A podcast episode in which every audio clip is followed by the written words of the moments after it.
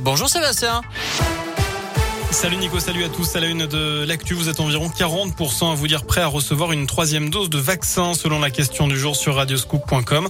Alors que le gouvernement se penche justement sur la question de la suppression du pass sanitaire pour ceux qui refusent cette troisième injection.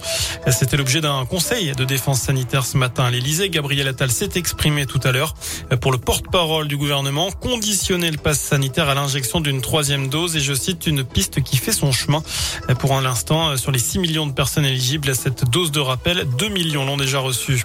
Et puis la défenseur des droits s'inquiète du remboursement, plutôt du déremboursement des tests Covid depuis vendredi dernier. Dans un communiqué, Claire Edouin se dit préoccupée par cette décision du gouvernement qui peut s'apparenter selon elle à une obligation vaccinale déguisée. Depuis le 15 octobre, les tests ne sont plus remboursés pour les gens qui ne sont pas complètement vaccinés, sauf exception. Dans l'actu également, un homme de 80 ans retrouvé blessé mais en vie la nuit dernière à Saint-Étienne sur Chalaronne. Il s'était perdu dans sa propriété de 20 hectares depuis le milieu de l'après-midi. Cinq équipes cynophiles ont été engagées pour retrouver l'octogénaire en fin de journée.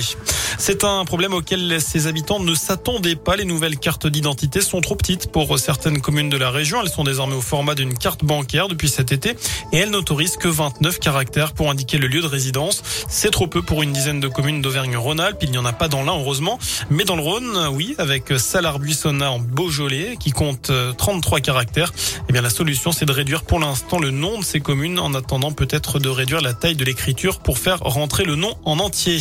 Enfin, il risque 5 ans de prison et 70 000 euros d'amende. Karim Benzema ne s'est pas présenté ce matin à l'ouverture de son procès à Versailles. C'est dans l'affaire de la sextape de Mathieu Valbuena. La star du Real et de l'équipe de France est jugée pour complicité de tentative de chantage. Il comparait avec quatre autres prévenus. On passe au sport du basket. La JL replonge en Europe après avoir découvert l'Eurocoupe la saison dernière avec un super parcours jusqu'au top 16. Les Bressans retrouvent l'atmosphère européenne ce soir avec la réception des Italiens de Venise. Une compétition très excitante à jouer pour tout le club au point qu'elle a été un argument pour recruter certains joueurs et même l'entraîneur Laurent Lugam.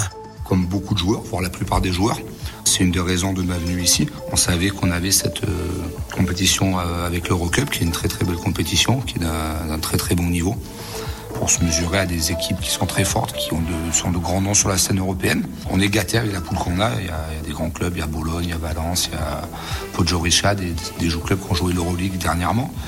Voilà, on est un petit, un peu les petits poussés de la compétition face aux équipes qu'on a dans la poule, on n'a aucun complexe à avoir ni aucune pression. Donc ce que j'espère, c'est gagner le maximum de matchs, ça c'est sûr, et puis on verra où ça nous mène. Voilà, Gielbourg, Venise, coup d'envoi à 20h et ce sera à suivre en direct sur notre web radio. Voilà pour l'essentiel de l'actu. Passez une excellente fin de journée.